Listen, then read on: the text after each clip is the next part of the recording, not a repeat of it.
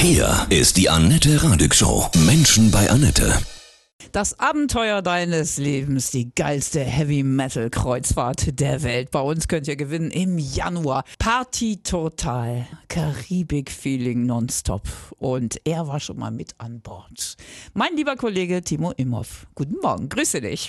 Guten Morgen, Annette. Du bist unser Mann vor Ort, machst tolle Videos. Du warst schon wie viel Mal auf der Independence of the Seas? Ich war jetzt zweimal da und jetzt im Januar geht es das dritte Mal aufs Schiff. Beschreib dieses Wahnsinnsluxusschiff mal. Oh, es ist so riesig. Als ich das erste Mal da war, sich da erstmal zu orientieren, da ist man lange mit beschäftigt. Die Locations zu finden, wo die Konzerte überhaupt stattfinden. Es ist ja nicht nur eine Pooldeck-Stage, es gibt da mehrere Theater und dann auch so ein paar kleine Clubs und da muss man erstmal den Überblick finden da auf dem Schiff. Verschiedene Decks wahrscheinlich auch, ne? Ja, Richtig zwölf, hoch, ne? zwölf Stockwerke. Alter mit einem Schwede. Fahrstuhl fährt man. Krass, Wahnsinn. 60 Bands spielen, ja, an diesen vier Tagen. Wie, viel, wie viele Stunden äh, Rock nonstop sind das so? Also die vier Tage kann man ja quasi in 96 Stunden aufteilen Mhm. und äh, die Bands, die spielen tatsächlich alle zweimal, damit jeder die Möglichkeit hat, Mhm. also jede Show auch zu sehen. Die geilste Heavy Metal Kreuzfahrt der Welt. Was unser Gewinner da erwartet, du erzählst es uns gleich. Das Abenteuer deines Lebens. Ihr könnt die rockigste Kreuzfahrt der Welt gewinnen im Januar auf der Independence of the Seas. Vier Tage, 60 Bands, 30 Grad. Und er ist unser Mann vor Ort, mein Kollege Timo Imhoff. Du hast diese Reise schon zweimal mitgemacht. Äh, Mit Schlafen ist da nicht viel, ne? Also ich würde mal sagen, die Leute, die das erste Mal dabei sind und noch nicht genau wissen, wie, wie, wie man sich da am besten verhält, die machen vielleicht noch viele Fehler, nämlich zum Beispiel zu viel trinken und dann mit einem Kater einen halben Tag verschlafen. Das ist natürlich bei 96 Stunden nicht, nicht sehr, sehr gut. Die Leute, die sich auskennen, die, die trinken wenig, sind fit und versuchen durchzumachen, nur kleine Powernaps zwischendurch mal und das alles mitzunehmen. Ja, so ein bisschen Wellness gibt es ja auch wahrscheinlich, ne? Man kann sich ja im Whirlpool sogar die Shows angucken. Es gibt ja neben Abgefahren. der Bühne Whirlpools die Pooldeck Stage, deswegen heißt es so. Also man kann im Swimmingpool sitzen und ein Konzert gucken, das ist großartig. Was sind da für Menschen? Sind das alles so Hardcore-Rocker? Es ist nicht so ganz das Abbild wie auf dem Wacken. Es sind sehr viele Deutsche vor Ort, aber wir hatten 70 Nationen letztes Jahr. Die Leute kommen von überall her, aber das Bild ist schon oft der langhaarige Mettler mit seiner Battle West oder seiner Metal-Kutte mit ganz vielen Aufnähern drauf. Aber auch viele, viele normale Leute. Der Altersdurchschnitt ist da ziemlich hoch. Ich würde mal sagen über 30. Der Frauenanteil wird auch immer höher. Das waren, die waren immer lange in der Unterzahl. Cool, ja. Aber mittlerweile sieht man auch sehr, sehr, sehr viele Ladies, Metal-Ladies am Schiff, auf dem Schiff. Trifft man denn die Bandmitglieder auch? Und dieser 60 Bands dann auch überall? Natürlich, also wer richtiger Hardcore-Fan ist, der wird da seine, seine Favoriten da im Flur treffen, im Fahrstuhl treffen, beim Essen treffen. Aber gleich mal ein Tipp für alle, die da noch nie auf dem Schiff waren: niemals eine Band beim Essen ansprechen. Okay. Jederzeit kann man Selfies machen, Unterschriften, alles bekommen, aber nicht, wenn sie essen. Gibt es da auch Kurse, ja, von den Profis, so dass Ja. man, kann ich mal ein bestimmtes Riff lernen oder so? Es gibt auch Learning Lessons. Manche Bands bieten das an. Dann bringen sie dir da ein paar Gitarrengriffe bei oder der Schlagzeuger erzählt dir von seiner Spezialtechnik oder die, ja, die Gitarristen, wie sie ihre Verstärker einstellen. Dein berührendstes Erlebnis nach äh, zweimal Metal-Kreuzfahrt. Ich finde, ist eigentlich immer der letzte Tag, der Abschied. Man wächst so mit den Leuten zusammen. Ich, ich habe jetzt Freunde auf der ganzen Welt, viele Leute aus Kanada kennengelernt, einen super Typen aus Kolumbien, Lucho heißt der, der hat mir so viele Leute da vorgestellt. Der bewegendste Moment ist, wenn es eigentlich vorbei ist, der letzte Abend. Man wird wirklich traurig, dass das einfach dann morgen vorbei ist. Was man hier gerade vier Tage erlebt hat und dann noch die Tage davor in Miami, dass, äh, dass das dann einfach vorbei ist. Das, das kriegt man nicht richtig in, in, in seinen Schädel rein. Ja. Und Freundschaften fürs Leben kann man schließen, ne? Wenn, wenn du das gesagt hast, du hast jetzt überall Freunde auf der ganzen Welt, das ist ja toll. Ja, dank Facebook und so weiter kann man dann ja auch schön in Kontakt bleiben. Und ich habe mein Englisch sehr verbessert jetzt schon in diesen cool. Jahren. Mhm. Und äh, ja, das ist halt super, wenn du mit den Leuten dann auch einfach so reden kannst, ohne dass du da großartig da im Kopf immer übersetzen musst. Timo Imhoff heute bei mir. Gleich erzählst du weiter von der rockigsten Kreuzfahrt der Welt.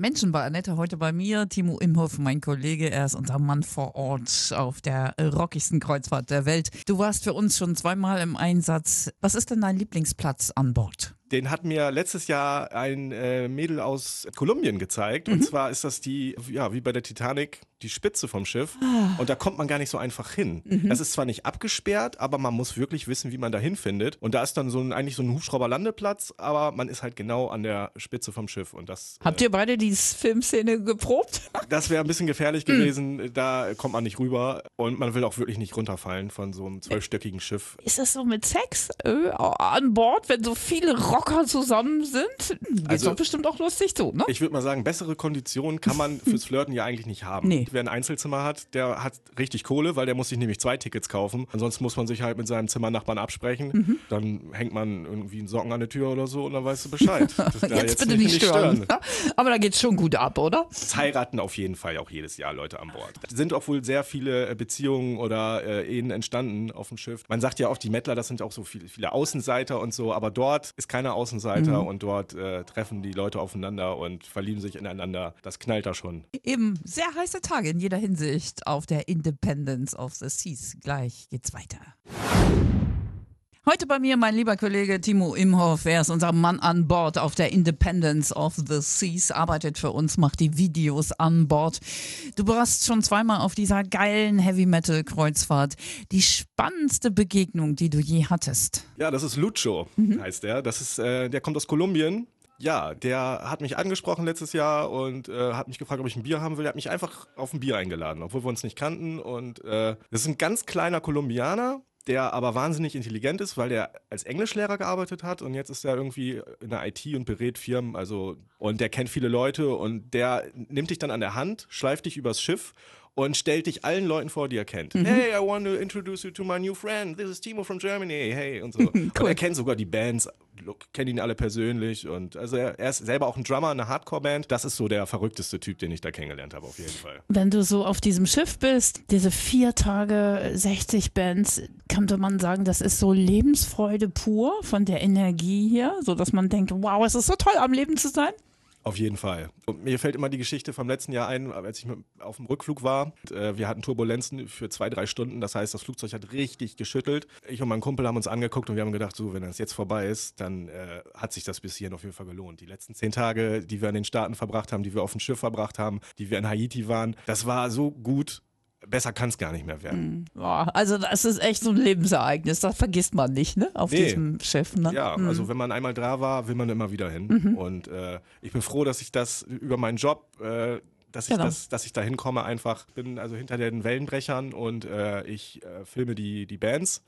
Das ganze, die ganzen Konzerte, das wird alles aufgezeichnet. Das Material nehme ich dann mit hier wieder äh, in, in unseren Sender. Genau, kann man alles dann sehen, ne? Auf Facebook und Genau, Insta. und Hm. da werden dann die Trailer fürs nächste Jahr wieder geschnitten. Dann ist wieder frisches Videomaterial da. Noch so zwei, drei Sachen, die du ähm, unseren Gewinnern empfehlen würdest, unbedingt einzupacken. Sonnenbrille, Sonnencreme, die Sonne knallt auch ganz schön, auch wenn es mal windig ist, merkt man es gar nicht. Aber netterweise gibt es ja die Poolgirls, die äh, einen immer mit Sonnencreme auch versorgen. Oh, also und einschmieren also auch, ja? Sonnenbrille ist, glaube ich, eigentlich das Wichtigste. Alles andere gibt es eigentlich auch auf dem Schiff. Man kann auch in Miami noch alles kaufen. Ja, man kann sich auf jeden Fall schon mal darauf vorbereiten, dass äh, du nach, dem, nach diesem Urlaub noch einen Urlaub brauchst. You de definitely need a vacation after this vacation. Das ist auch ein offizieller Spruch von 70.000 Tons of Metal. Und äh, wenn du dann zu Hause bist, dann kommt die Post-Cruise Depression. Ach, Ja, du vermisst es komplett. Die, die Leute sind weg. Da hängen wir noch ein paar Tage ran, bleibt man noch ein paar Tage zu Hause. 60 Bands, Wahnsinn. Vier Tage Metal nonstop.